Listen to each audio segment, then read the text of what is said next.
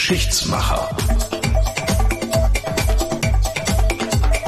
Von Autorinnen und Autoren des Zeitzeichens.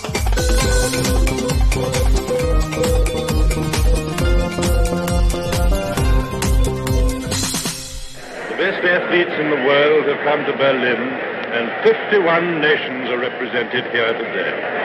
The six fastest sprinters of the world are getting ready. Die sechs schnellsten Männer der Welt gehen an den Start. Spannung liegt in der Luft. Und dann. Ja, willkommen zu den Olympischen Spielen 1936. Wir sind mitten in Nazi-Deutschland gelandet. Willkommen bei den Geschichtsmachern. Und da geht Jesse Owens als erster durchs Ziel. In wie schnell war er? Äh, 10,3 Sekunden. 10,3 Sekunden. Und das war damals Weltrekord? Mm, das war in diesem Fall kein Weltrekord, aber er war der schnellste Mann der Welt. Zu Gast bei uns ist Andrea Kahrt. Du hast dich mit Jesse Owens beschäftigt, dem Olympiasieger von 1936 im 100-Meter-Lauf. Warum ist das spannend, sich mit dem zu beschäftigen? Es ist deswegen so spannend, sich mit ihm jetzt auch heute noch zu beschäftigen, weil er damals sich in Nazi-Deutschland sehr, sehr wohl gefühlt hat bei den Olympischen Spielen in Berlin. Und dazu muss man wissen, Jesse Owens war ein afroamerikanischer Leichtathlet. Also ein afroamerikanischer Sportler, der nach Berlin kommt 1936, nach Nazi-Deutschland und sich hier wohlfühlt. Darüber müssen wir sprechen. Du hast dich intensiv mit Jesse Owens und dem afroamerikanischen Olympiateam in Deutschland 1936 beschäftigt. Genau. Hast dich schon immer für Sport interessiert? Ja. Ah, vor, vor, allem, vor, allem, für alte Sportler? nee, nicht für alte Sportler, sondern generell für Sport und vor allen Dingen für Leichtathletik. Also ich war so ein also ich habe zum Beispiel die Olympischen Spiele 1972 in München, war ich natürlich ganz weit vorne und habe mir alles Mögliche angeschaut. Und deswegen lag das ganz nah, 1936, Jesse Owens. Ja, ist ja klar, 72, 36 ist eine Linie. Ne? Aber Leichtathletik. Ja, ja, ja. Aber okay, Leichtathletik. Leichtathletik. Genau. Und ich fand es eben super spannend. Und im Laufe der Recherchen habe ich halt gemerkt, dass da sehr viel mehr hintersteckt. Also nicht nur der Gewinn der Goldmedaille über 100 Meter in 10,3, sondern dass die Geschichte viel, viel weiter geht weil damals dieses Gefühl, die afroamerikanischen Athleten kommen nach Berlin, nach Nazi-Deutschland und die fühlen sich einfach hier total wohl. Und das fand ich so absurd letztlich, dass ich gedacht habe, so, da möchte ich jetzt etwas genauer zu wissen. Du sagtest, es gibt schon relativ viel zu dem Thema. Gab es zu diesem speziellen Thema auch schon was? Nein, beziehungsweise es war nichts, äh, was so offen zugänglich gewesen wäre. Also ich habe angefangen zu recherchieren und bin dann wirklich durch Zufall auf einen Film gestoßen von einer afroamerikanischen Filmemacherin, Deborah Riley Draper. Die hat einen Film gemacht, 2016 schon, und zwar Olympic Pride, American Prejudice, also olympischer Stolz und amerikanisches Vorurteil. Also man muss sich vorstellen, sie hat das äh, Ganze, also die Olympischen Spiele 1936 in Berlin, erzählt aus der Perspektive der afroamerikanischen Athleten, die damals teilgenommen haben. 18 von, ich glaube, 312. Also da sieht man schon das Verhältnis. Und es war eben damals tatsächlich schwierig für afroamerikanische Athleten überhaupt an die Spitze zu kommen. Also man musste zum Beispiel von den Südstaaten, wenn man dort nun lebte, musste man in die Nordstaaten ziehen, um überhaupt an eine Uni gehen zu können, um dort trainieren zu können. Man musste umziehen zum Trainieren. Richtig. Und das zum Beispiel hat Jesse Owens auch gemacht. Also die Familie ist von den Südstaaten dann nach Cleveland gezogen. Und da erst hat er ein richtiges Training auch bekommen können. Vorher wäre das gar nicht möglich gewesen. Und das Besondere an diesen 18 afroamerikanischen Athleten war auch, das kann man sich vorstellen, dass sie eine besondere Gemeinschaft gebildet haben innerhalb des US-amerikanischen Teams. Und da können wir einfach mal hören, was Deborah Riley Draper dazu sagt. The 18 black athletes immediately formed a bond. They became a close-knit community.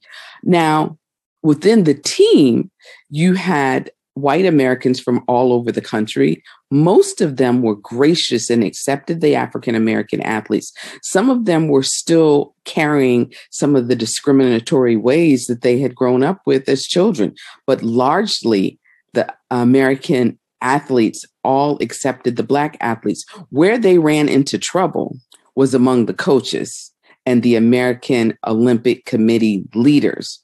Those leaders were very biased toward white athletes and did a lot of politicking to ensure that their favorite white athletes received spots on relay teams, spots on the Olympic team, period, even if they did not have the best times or they finished Also das war wohl offensichtlich nicht ganz einfach. Die 18 schwarzen Athleten, sagt sie, schlossen sich sofort zusammen und haben so eine Art eigene Gemeinschaft gebildet. Und innerhalb des Teams gab es natürlich weiße Amerikaner aus dem ganzen Land und die meisten waren wohl diesen 18 Schwarzen freundlich gegenüber eingestellt und akzeptierten die afroamerikanischen Athleten so im Großen und Ganzen. Probleme gab es wohl vor allen Dingen mit den Trainern und äh, mit den Leitern des amerikanischen Olympischen Komitees. Und zwar deswegen, weil die zuschauten, dass vor allem die weißen Athleten Plätze in den Staffeln bekamen und in der Olympiamannschaft erhielten, auch wenn die nicht die besten Zeiten hatten und wenn sie nicht vorne lagen und auch nicht als erste ins Ziel kamen. Also das heißt, äh, die schwarzen Sportler mussten nicht nur äh, sportlich an der Spitze stehen, sondern mussten auch noch irgendwie gucken, wie sie da durchkamen. Und auch wenn sie die Besten waren, hieß das nicht, dass sie automatisch vorne mit dabei waren und im olympischen Team nominiert wurden. Genau so ist es. Das ist ja auch dann passiert. Nun ist Jesse Owens offenbar damals schon einer der schnellsten Männer dieser Welt, zumindest der schnellsten Männer von Amerika. Das heißt, die gucken schon ganz besonders auf den, oder? Jesse Owens ist Sohn eines Baumwollpflückers in den Südstaaten. Also der Großvater war noch Sklave gewesen, das nochmal zu verdeutlichen, also in welcher Zeit wir uns damals noch befinden. Und äh, 1913 in Oakville, Alabama geboren. Und ich habe ja auch den Enkel von Jesse Owens interviewt, Stuart Owen Rankin. Es gibt eine Stiftung, eine Jesse Owens Foundation in den USA. Zu denen habe ich auch Kontakt aufgenommen.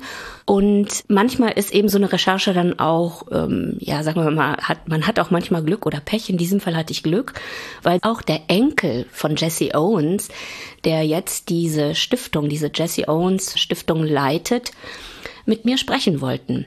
Und der hat mir erzählt, wie sein Großvater zum Laufen gekommen ist. My grandfather worked in the fields and picked cotton with his family and after a day's work would like to run through the fields and he got great enjoyment from running through the fields and a degree of freedom. And then he was befriended by a coach who saw his running and, and saw his promise and possibility of being a great runner. Coach Riley, I think, took my grandfather under his wing and really helped develop him as a classically coached and well trained athlete. And it was from there that he just took off as a track star. I think my grandfather was becoming well known as he achieved success at Ohio State University on their track team and the NCAA championships, where my grandfather broke world records and tied tied a fourth in the same event. Ja, also äh, Stuart Owen Rankin erzählt, dass Jesse Owen, sein Großvater, auf den Feldern arbeitete damals äh, und mit seiner Familie Baumwolle pflückte und dass er nach einem Arbeitstag immer ganz gern durch die Felder rannte und er freundete sich dann mit einem Trainer an, der ihn wohl laufen gesehen hat und äh, sein Potenzial erkannt hat. Trainer Riley war das und der nahm ihn unter seine Fittiche und von da an startete er durch und äh, von da an begann seine Karriere und Jesse Owens wurde Leichtathletikstar. Bekannt wurde er wohl, als er an der Ohio State University Erfolge erzielte. Hm, vor den Olympischen Spielen brach er schon Weltrekorde bei der Leichtathletikmeisterschaft in Michigan. State University Ohio, das sind nicht die Südstaaten. Nein, genau, das sind nicht die Südstaaten. Und das ist das, was eben ähm, seine Familie machte und was aber auch die Familien von anderen afroamerikanischen Athleten machten, nämlich von den Südstaaten in die Nordstaaten zu ziehen, damit sie dort überhaupt studieren und in diesem Fall auch überhaupt trainieren konnten. Denn in den Südstaaten war es zu dieser Zeit, also 1936 oder in den 30er Jahren, gar nicht möglich, dass Afroamerikaner studierten. Die sollten schön durch die Baumwollfelder rennen. Richtig, die sollten schön durch die Baumwollfelder rennen. So, dann schafft der das und der Vater zieht das ja auch durch. Ich meine, da muss ja eine ganze Familie hinterstehen, damit man da erstmal sagt, okay, dann wir ziehen alle in den Norden, damit der Sohn überhaupt diese Chance bekommt. Das machen die, aber auch da ist es noch immer nicht leicht, ne? Es ist nicht leicht und am Anfang hat er natürlich auch gegen jede Menge Vorurteile zu kämpfen, aber er setzt sich einfach durch, weil er so wahnsinnig schnell rennt. Und man hat immer versucht, seinen Laufstil zu beschreiben und der war alles andere als besonders athletisch. Also er hatte einen sehr, sehr merkwürdigen Laufstil, aber äh, er setzte sich eben durch, war super, super schnell und eben dann auch mehrmaliger amerikanischer Meister und schlicht und ergreifend, man kam an ihm nicht mehr vorbei. Im wahrsten Sinne des Wortes. Im wahrsten Sinne des Wortes. Wie zum Beispiel auch sein Enkel. Das ist auch eine sehr schöne Geschichte, die Stuart Owen Ranking erzählte. Sehr viel später, da war sein Großvater, also Jesse Owens, äh, schon lange natürlich im Ruhestand und schon etwas älter. Und da erzählte Stuart Owen Ranking die Geschichte, wie er eben dann einmal seinen Großvater zum Wettlauf herausgefordert hat. I was probably four or five. And at that time, I was becoming conscious of the fact that he was famous and that he was famous for having been a fast runner. And growing up, I played a lot of sports with my friends in the neighborhood that I grew up in. And I considered myself to be a pretty fast kid. And so one evening, we were at my grandparents' home in Chicago, and there was a very, very long hallway, or at least it seemed very long to me as a little kid. And I was standing in that hallway with my grandfather, and I said, I'll race you to the end of the hall. And I had visions of being able to claim that I beat the fastest man in the world in a foot race. And so he said, okay, he accepted my challenge and we, we ran the length of his hallway and he beat me. And I was really sad. I was really upset. I cried and made him feel bad, unfortunately. Ja, das hat er sich wohl so nicht gedacht. Also er hatte den Fehler begangen, erzählt Stuart Owen Rankin, dass er seinen Großvater mal zu einem Wettlauf herausgefordert hat. Da war er fünf, sowas um den Dreh. Und äh, zwar wurde ihm da so gerade bewusst, dass er berühmt war. Also nicht er, sondern sein Großvater berühmt war und ein sehr schneller Läufer war. Und eines Abends äh, waren sie bei seinen Großeltern in, in Chicago, wo sie damals gewohnt haben. Und äh, dort gab es einen langen Flur. Und da hat er seinen Großvater zu einem Wettrennen herausgefordert bis zum Ende des Flurs. Wer da als erster ankommt, der hat gewonnen. Und äh, dann erzählt er, dass er schon davon geträumt hat, wie er alle seinen Freunden erzählt, er habe den schnellsten Mann der Welt in einem Wettlauf geschlagen. Überraschenderweise hat er ihn dann doch nicht geschlagen, was ihn ziemlich geärgert hat. Er war also sehr wütend, hat er erzählt, und hat vor Wut geweint und hat dann zu allem Überfluss auch noch seinem Großvater ein schlechtes Gewissen gemacht deswegen. Mann, Mann, Mann. Wie alt war Großvater da, als er den Sechsjährigen geschlagen hat? Ungefähr? Ein alter Mann schon? Ja, schon ein alter Mann. Schon ein alter Mann. Gehen wir wieder zurück in seine Jugend. Gehen wir ins Jahr 1936.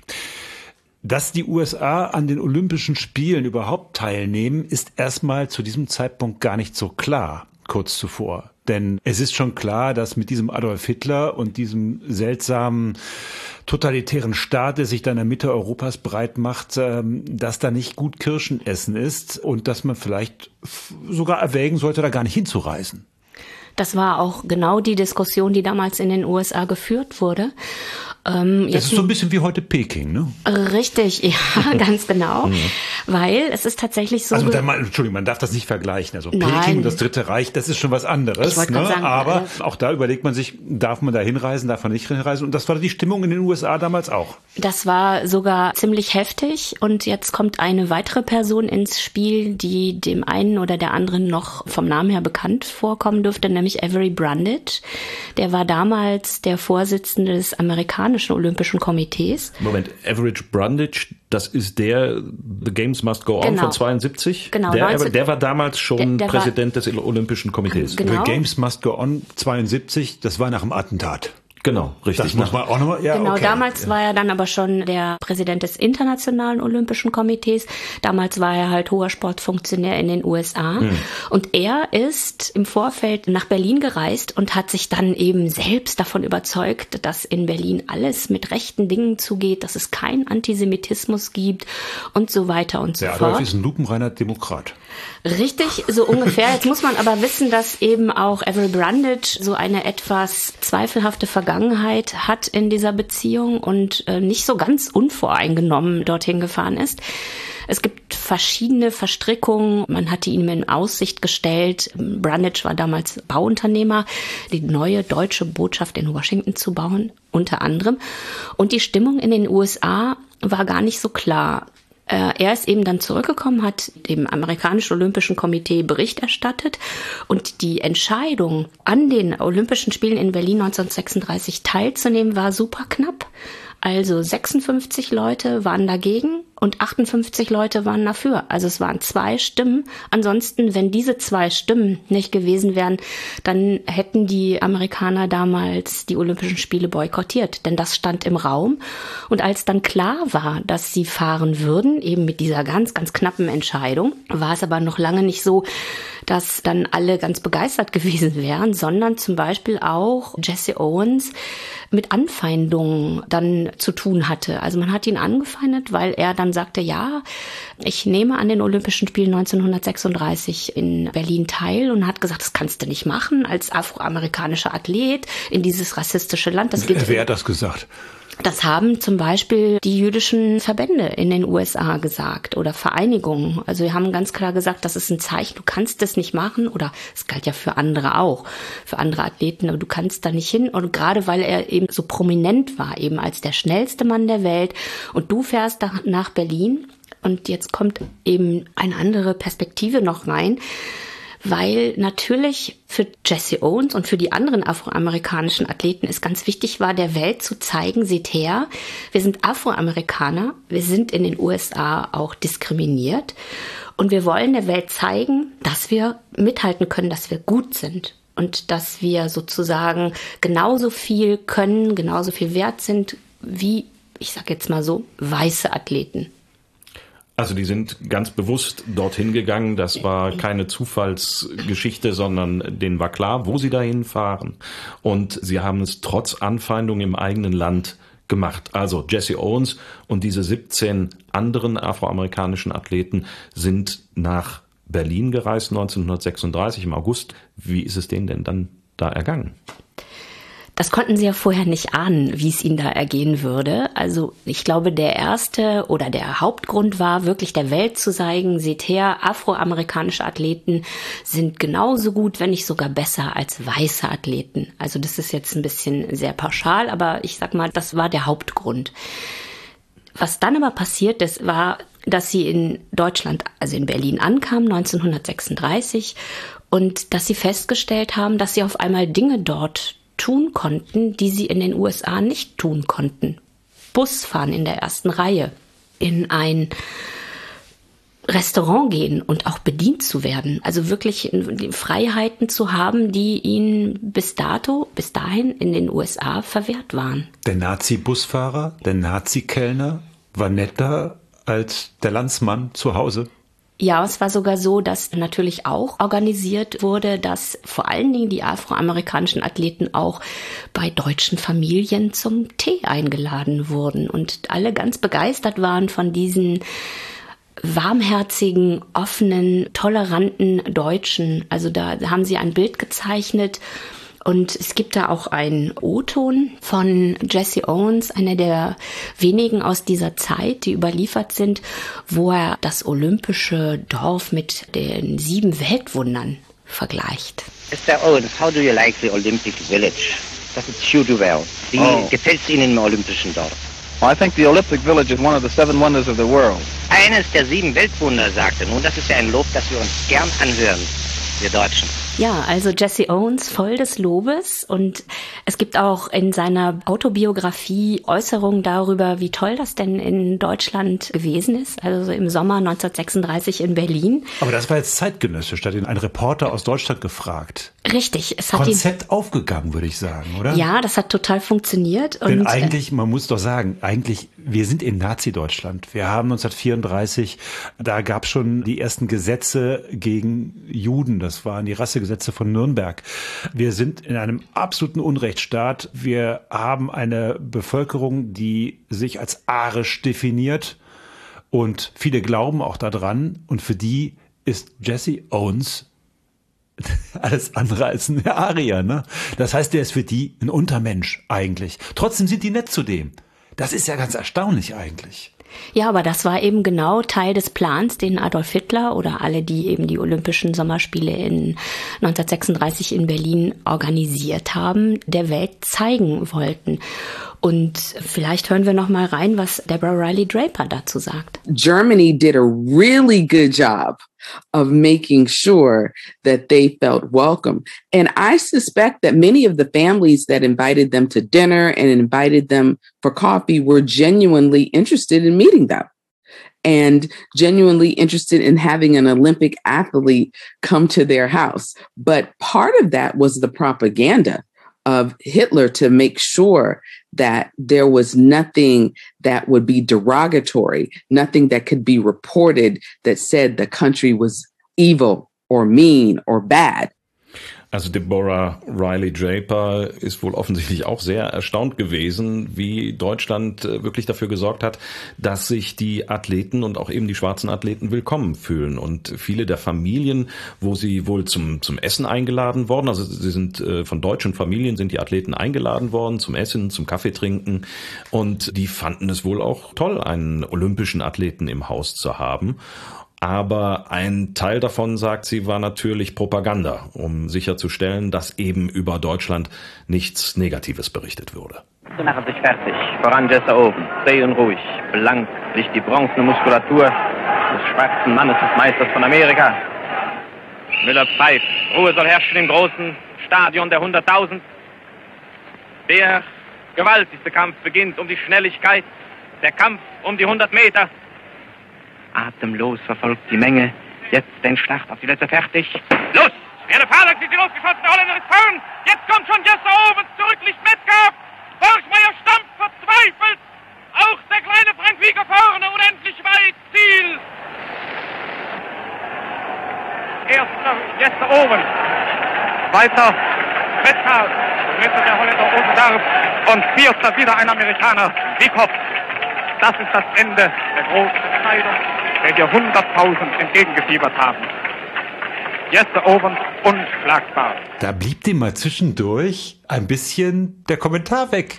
Richtig, und vor allen Dingen war auch dann die Begeisterung über den Sieg von Jesse Owens. Äh, Hielt sich so ein bisschen in Grenzen. Hielt ne? sich So, in ne? Begrenzen, vor allen Dingen, weil der zweite ja auch ein Afroamerikaner war, nämlich Ralph Metcalf. Also Gold und Silber gingen eben an die USA und in diesem Fall halt an zwei afroamerikanische Läufer. Es war, ich meine, also er stilisiert es ja schon als den großen Lauf Schwarz gegen Weiß sozusagen. Der bronzefarbene schwarze Hühner. Ja, das ist schon toll, ne? Aber interessant ist, dass tatsächlich Jesse Owens Publikumsliebling war. Also das Stadion, das hat man vielleicht im Hintergrund ein bisschen gehört, die waren total begeistert und haben eigentlich auch erwartet, dass er gewinnen würde. Das war schon so, egal wie so die sonstige Stimmung war, aber in diesem Fall waren sie tatsächlich begeistert von Jesse Owens. Goldmedaille im 100-Meter-Lauf, dann gab es eine Siegerehrung. Können wir vielleicht auch noch mal gerade reinhören, wie die abgelaufen ist. Olympische Siegerehrung. 100 Meter Lauf für Männer. Erster. Owens, Vereinigte Staaten. 10, 3.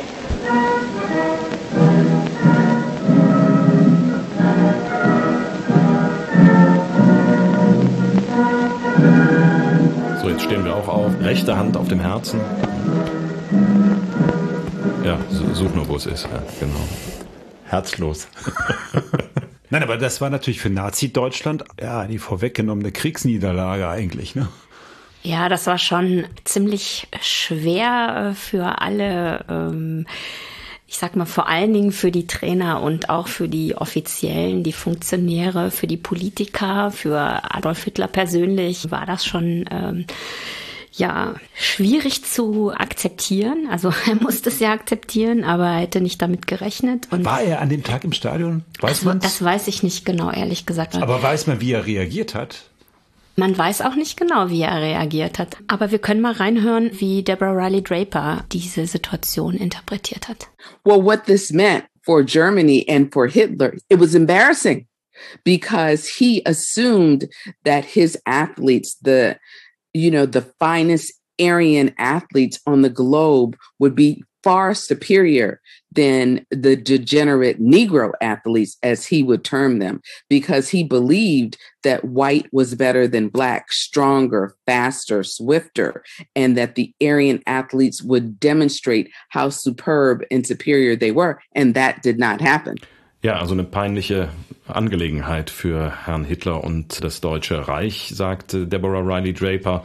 Denn äh, er ging natürlich davon aus, dass seine Athleten die, die besten arischen Athleten der Welt seien, die den degenerierten Negersportlern, wie es damals hieß, weit überlegen sein würden, dass sie stärker, schneller, flinker wären und dass die arischen Athleten zeigen würden, wie überlegen sie sind.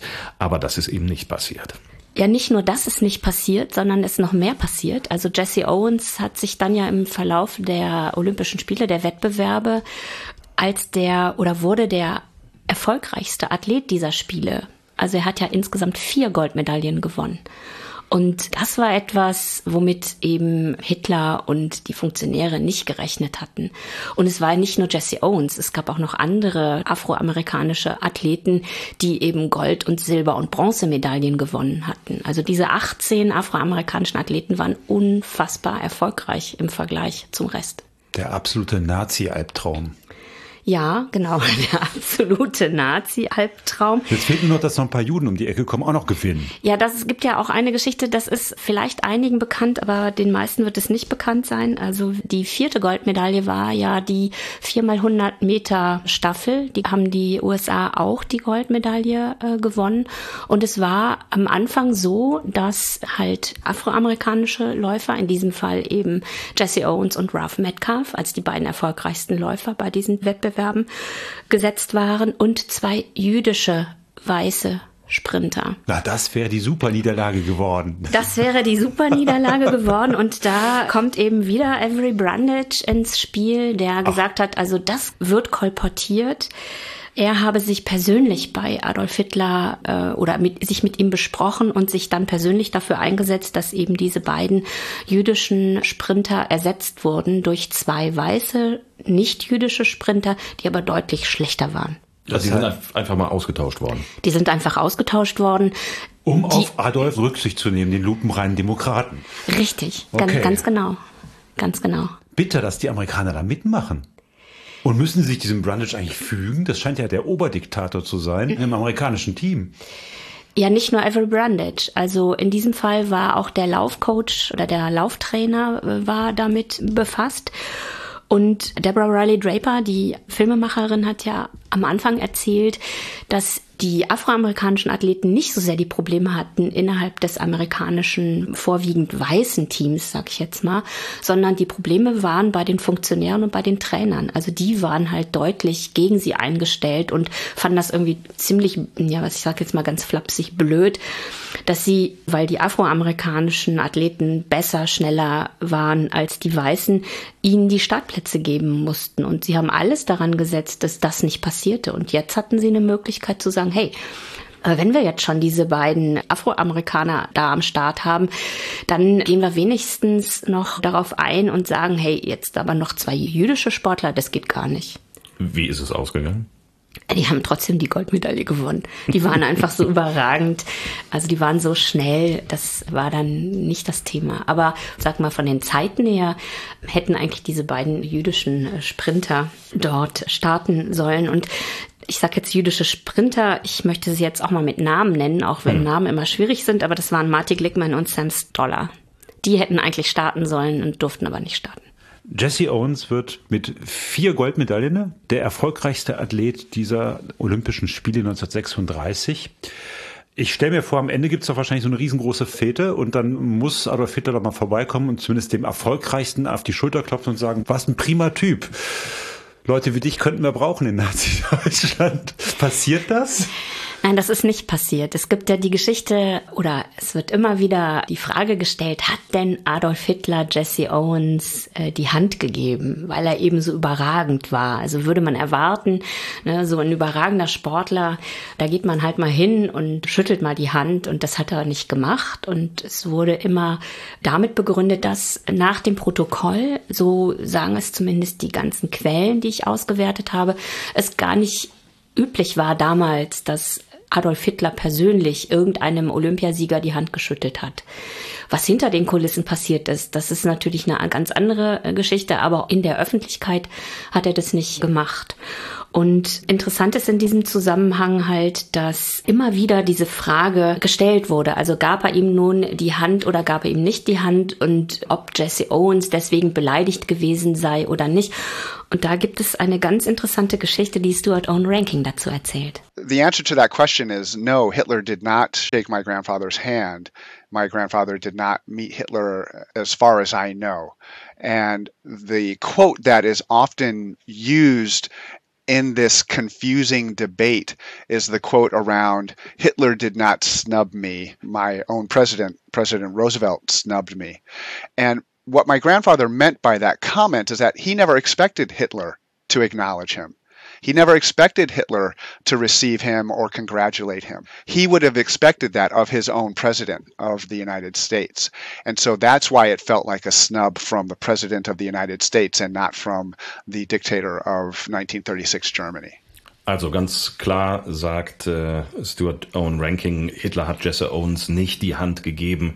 Sein Großvater hat Hitler gar nicht getroffen. Aber es gibt eben ein Zitat, das oft verwendet wird äh, und immer wieder aufkommt und das offensichtlich zur Verwirrung beiträgt. Und äh, dieses Zitat lautet so ungefähr, Hitler hat mich nicht brüskiert, mein eigener Präsident, Präsident Roosevelt, hat mich brüskiert. Und was sein Großvater damit meinte mit dieser Bemerkung ist, dass er nie erwartet hat, dass Hitler ihn empfängt empfängt oder ihm gratuliert. Deswegen konnte Hitler ihn auch nicht brüskieren. Von seinem eigenen Präsidenten aber hätte er es erwartet.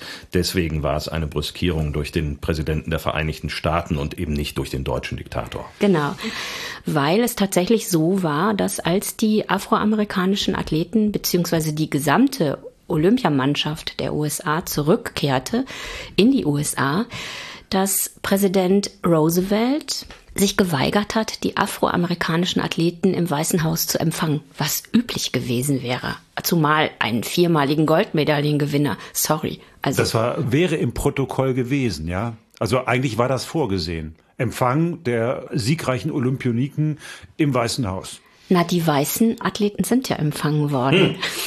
Okay. Okay, nur die Schwarzen mussten draußen bleiben. Richtig, die mussten draußen bleiben. Und jetzt muss man wissen, das war in einer Zeit, wo die nächsten Wahlen in den USA anstanden. Und Franklin Delano Roosevelt hat gedacht, wenn ich jetzt die afroamerikanischen Athleten im Weißen Haus empfange, dann vergrätze ich mir die potenziellen Wähler in den Südstaaten. Und dann hat er halt gedacht, nö, das mache ich besser mal nicht. Und hat sich einfach geweigert, sie zu empfangen. Und so kommt es, dass sich dann die afroamerikanischen Athleten in Deutschland wohler gefühlt haben als in den USA. Genau, und so erklärt sich auch, warum Jesse Owens dann auch später in seiner Autobiografie geschrieben hat, dass eben nicht Hitler ihn beleidigt habe, weil von dem hat er nichts erwartet. Er wusste ja, in was für ein Land sie gefahren sind. Also, dass, wenn sie selber gesagt haben, wir haben uns hier wohlgefühlt, die wussten natürlich, in was für ein Land sie gefahren waren. Nur zu Hause in den USA äh, war es für sie aus ihrer Perspektive nicht viel besser. Und deswegen war es natürlich eine wahnsinnige Beleidigung für Jesse Owens und für die anderen 17 afroamerikanischen Athleten, dass der Präsident der Vereinigten Staaten eben sie nicht empfangen hat. Denn sie haben ja im Prinzip das Ansehen der USA vermehrt. Sie waren alle unheimlich stolz, Teil dieses Teams gewesen zu sein, kommen jetzt nach Hause und im Prinzip müssen Sie erkennen, es hat sich für uns überhaupt nichts verändert. Also siegen wollte man schon mit ihnen. Die Goldmedaillen hat man sich gerne hingehängt, aber danach bitte husch husch ins Körbchen und bitte nicht ins Weiße Haus. Genau, Olympic Pride und American Prejudice, also der olympische Stolz, das war in Ordnung. Aber die Vorurteile und der Rassismus, äh, den hat man natürlich damit nicht abgeschafft.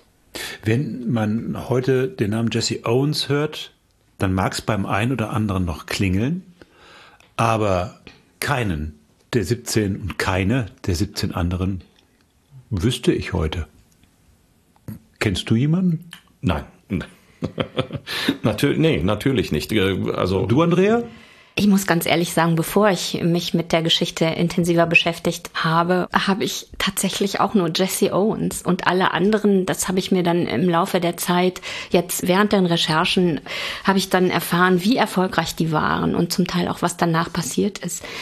Jesse Owens war damals junger Familienvater und es war innerhalb des US-amerikanischen Teams ausgemacht, dass die noch in Europa bleiben sollten, um dann Wettkämpfe zu bestreiten.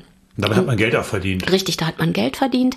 Und Jesse Owens hat gesagt, nee, also meine junge Familie, ich muss da jetzt zurück. Und dann hat Avery Brundage tatsächlich es geschafft, ihm den Amateurstatus abzuerkennen. Also er hat einfach behauptet, und das ist nicht widerlegt worden, dass weil eben Jesse Owens entschieden hat, zurück in die USA zu gehen, dass er noch irgendwelche anderen Geldquellen gehabt haben müsse. Sonst wäre er ja in Europa geblieben und hätte Geld verdient. Hat er aber nicht gemacht.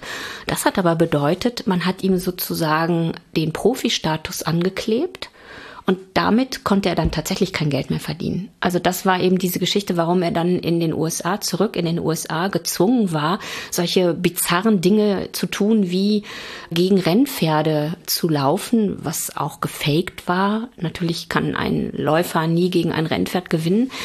Und damit hat er dann halt in den ersten Jahren nach den Olympischen Spielen von Berlin 36 sein Geld verdient. Das war ziemlich hart. Ich meine, als er in Berlin gewann, da war er wie alt? 22? 23? 1913 geboren. Ja. 23. 23. Sowas um den Dreh. Genau, ne? ja. Das heißt, er hätte als Sportler ja noch boah, ein paar Jährchen vor sich gehabt. Richtig. Und das ist eben auch das, was sehr tragisch ist, weil seine Karriere als Sportler in den USA war damit zu Ende. Das heißt Höhepunkt 1936, vier Goldmedaillen und dann wie mit der Guillotine abgeschnitten, nichts mehr. Ganz genau. Und das, weil ein mieser rassistischer Sportfunktionär es so will. Ganz genau, ja, so war das. Tragisch. Was ist aus ihm geworden? Wovon hat er gelebt, außer dass er gegen Rennpferde angetreten ist? Er hat sich in verschiedenen, ähm, ja, hat verschiedene Dinge dann getan, mehr oder weniger erfolgreich eher weniger erfolgreich und ist dann aber tatsächlich in den 50er, 60er Jahren Sportbotschafter der USA geworden. Also man hat sich dann tatsächlich an ihn erinnert und hat gesagt, Mensch, ne, also zumal er ja weltweit populär war. Das war ja einer der populärsten Sportler der USA in dieser Zeit damals und damit konnte er dann Geld verdienen. Aber das hat lange gedauert. Ja, eigentlich eine bittere Geschichte mit den Olympischen Spielen und Jessa Owens mit diesem Triumph und dann anschließend äh, eben letztendlich das Nichts, Pferderennen und, und ähnliche Dinge. Gibt es irgendetwas, aus dieser Zeit Olympia 1936, was Jesse Owens positiv mit den Olympischen Spielen verbunden hat.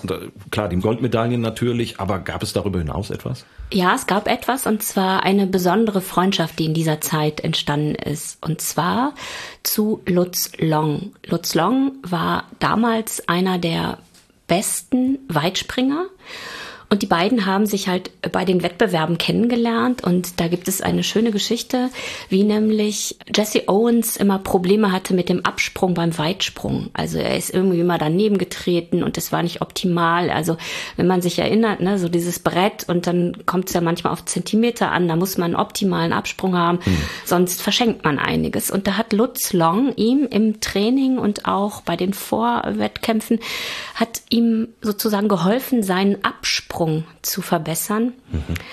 Allerdings dann äh, eben mit dem Ergebnis, dass Jesse Owens weitergesprungen ist als Lutz Long letztlich und dann die Goldmedaille gewonnen hat.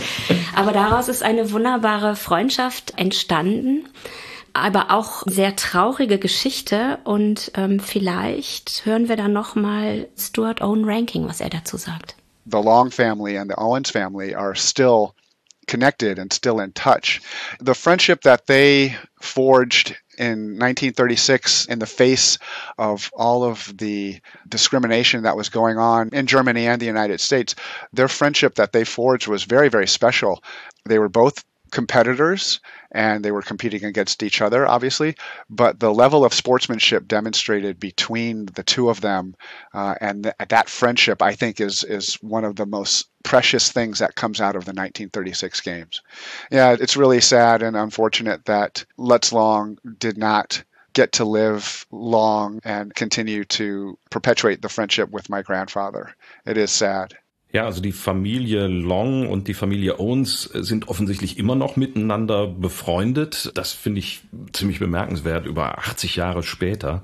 Und äh, man steht also offensichtlich noch immer in Kontakt zwischen den Familien. Gibt es eine große Zuneigung, sagt Stuart Owen Ranking und eine Menge Respekt äh, zwischen diesen Familien. Diese Freundschaft, die sie 1936 geschlossen haben, war etwas ganz Besonderes für seinen Großvater.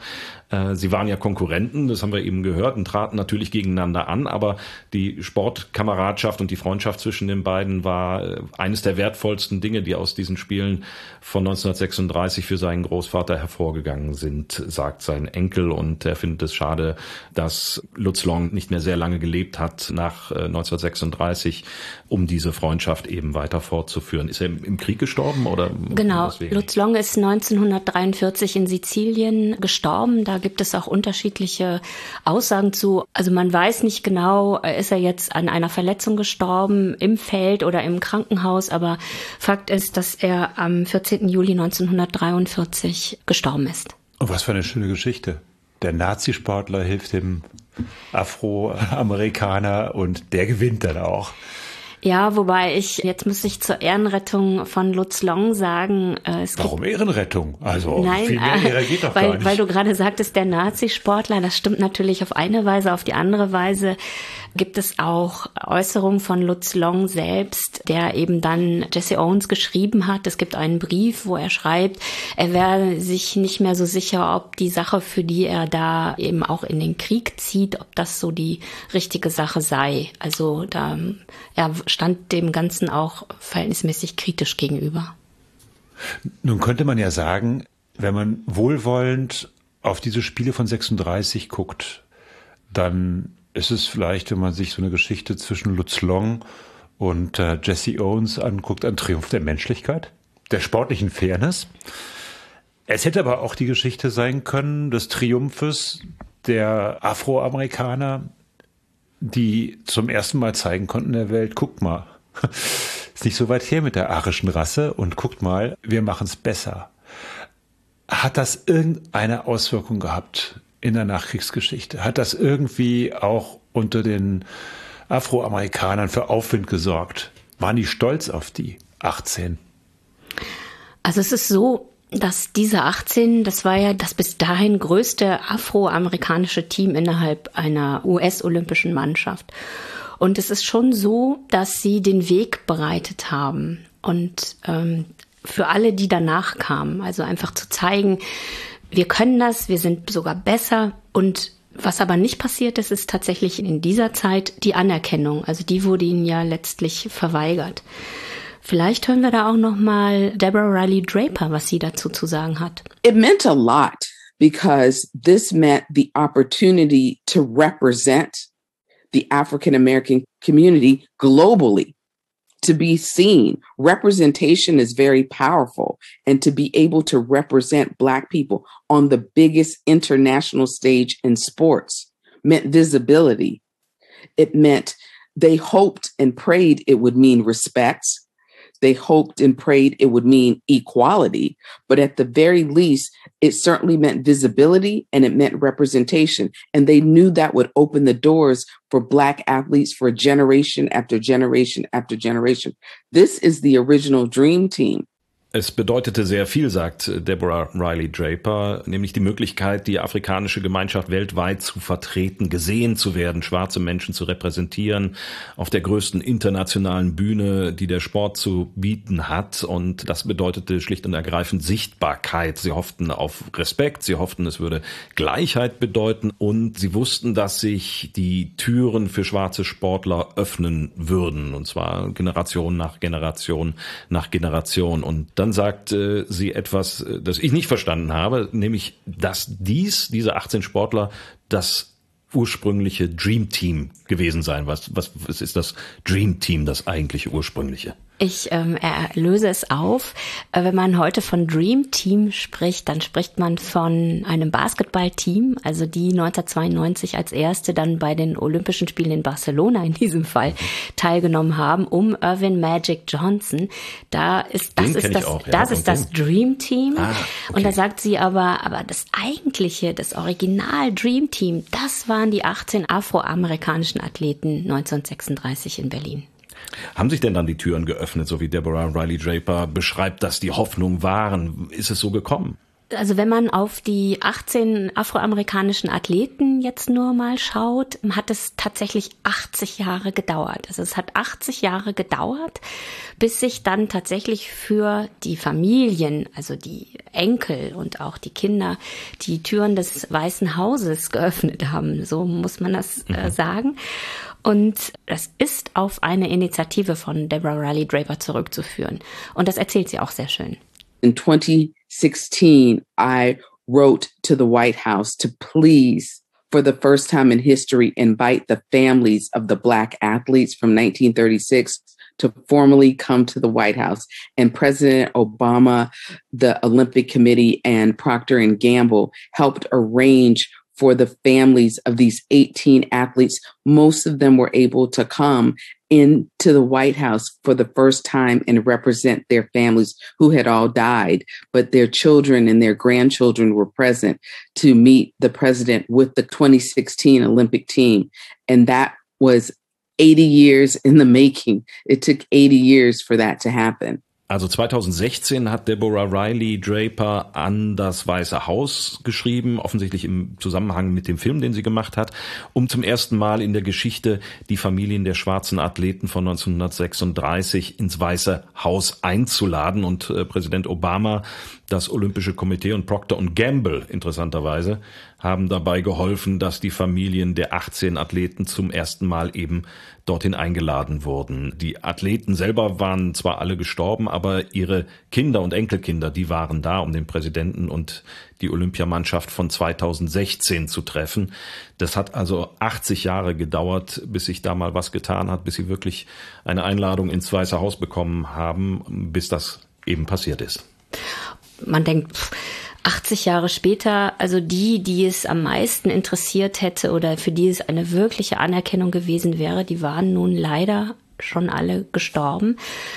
Und umso erstaunlicher fand ich es dann, was Stuart Owen Rankin dazu gesagt hat, wie wichtig das für die Familien war, nach so langer Zeit dann doch noch eine Anerkennung zu bekommen. So my mother Marlene and my aunt Beverly attended the White House in 2016 to make up for the slight that the Roosevelt administration dealt the African American athletes in 1936. So the event itself was very, very special and meaningful to the family. It was an honor, so long overdue. Ja, also seine Mutter Marlene und seine Tante Beverly waren 2016 dabei im Weißen Haus, äh, wo die 18 Olympiathleten von 36 gewürdigt wurden. Und äh, für die ganze Familie war es ein ganz besonderes Ereignis, eine Ehre, sagt er. Das Ereignis war bedeutsam für die gesamte Familie und vor allen Dingen war es längst überfällig. Ja, kann man so stehen lassen. Ne? Das kann man so stehen lassen. Spät, aber immerhin, kann man sagen. Auf jeden Fall eine Geschichte, ein Stück Geschichte, was seit 80 Jahren bis in die Gegenwart hineinreicht. Und vor allen Dingen muss man sich ja vorstellen, oder müssen, können wir uns vorstellen, was das für die Familien bedeutet hat. Also man hätte natürlich schon sehr viel früher darauf kommen können, sich an diese Pioniere der afroamerikanischen Athleten zu erinnern.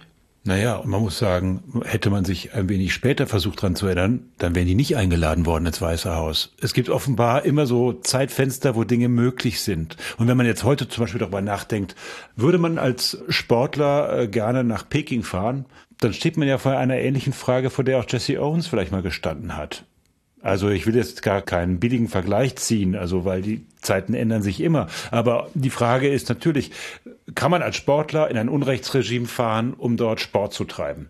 Bei Jesse Owens ist es natürlich nochmal doppelt prägnant, weil er sozusagen als Afroamerikaner sogar noch zum Gegenmodell dessen gehört, was äh, die Nazis sich unter einem gelungenen Menschen vorstellen.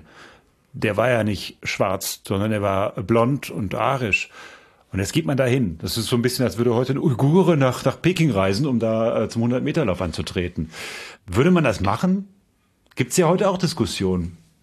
Ja, offensichtlich die meisten, also in dieser extremen Variante wahrscheinlich nicht, aber die Diskussion findet ja statt und trotzdem finden auch natürlich die Olympischen Spiele statt und zwar, ich denke mal, mit den allermeisten Athleten, weil für die meisten ist es eben auch der absolute Traum, da einmal dabei zu sein und wenn schon nicht auf dem Treppchen zu stehen, aber zumindest sagen zu können, ich war dabei bei den Olympischen Spielen und äh, ich finde, das ist dann auch eine sehr schwierige Sache von den Leuten einzufordern. Das ist aber ein Regime, äh, was uns nicht gefällt, fahr da mal nicht hin. Ja, aber die Frage ist, hätte Jesse Owen sich anders entscheiden sollen 1936? Hätte er sagen wollen, nee, da also, fahre ich nicht hin? Also wenn man mal das alles zusammenfasst, was auch sowohl Stuart Owen Rankin als auch Deborah Riley Draper gesagt haben, dann war aus ihrer Perspektive diese Entscheidung natürlich richtig weil es das erste Mal eben afroamerikanische Athleten auf die Weltbühne gebracht hat. Also die haben das genutzt, die waren unsichtbar, mehr oder weniger.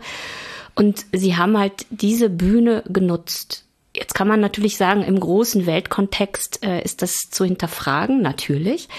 Aber aus ihrer Perspektive war das genau das Richtige, was sie getan haben. Also das erste Mal auf der Weltbühne zu erscheinen und dann auch noch so erfolgreich zu sein. Natürlich. Können, und man kann sehr froh sein, dass der so viel Gold gewonnen hat. Stell dir mal vor, er hätte verloren. Ne, das wollen wir uns jetzt gar nicht vorstellen.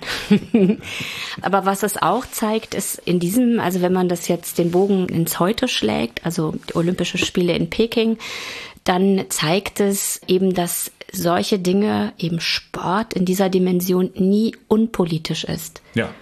Also in beide Richtungen. Also das ist natürlich auch ein politisches Statement in diesem Fall, zu sagen, wir nutzen jetzt die Olympischen Spiele in Berlin 1936, um uns zu präsentieren. Genauso gut hätten sie sagen können, wir boykottieren das, wir fahren da nicht hin, äh, weil wir eben ein Zeichen setzen wollen gegen Nazi-Deutschland. Wer weiß, ob wir dann über dieses Thema heute gesprochen hätten, wenn die diese Geschichte boykottiert hätten. So haben wir es getan. Eine Geschichte von 1936, die wirklich bis in die Gegenwart hineinreicht.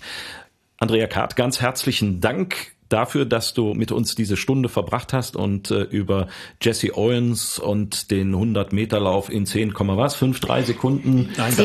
5,3. Wie viel waren es jetzt? 5,3? 10,3. 10,3. 10,3 Sekunden uns darüber erzählt hast und äh, die ganzen Hintergründe dazu erläutert hast. Wo ist denn eigentlich heute der Weltrekord? Ich habe keine Ahnung. 9,58, glaube ich, Usain Bolt. Auch nicht so Aber viel schaut mal nach. Oder? Ich bin mir nicht sicher. Ich würde sagen, der Erste, der es unter 11 für uns schafft, äh, der kriegt auch wieder was. Äh, und es gehört zum, zum guten Ton, immer was mitzubringen, Andrea.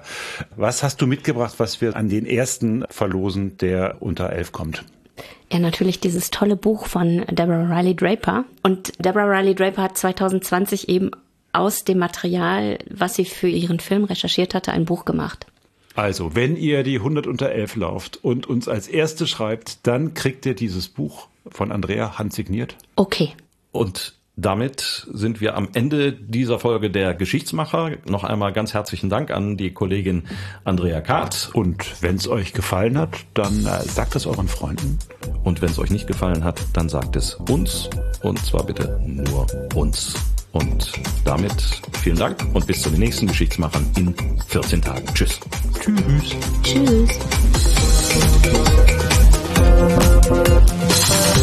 Tschüss.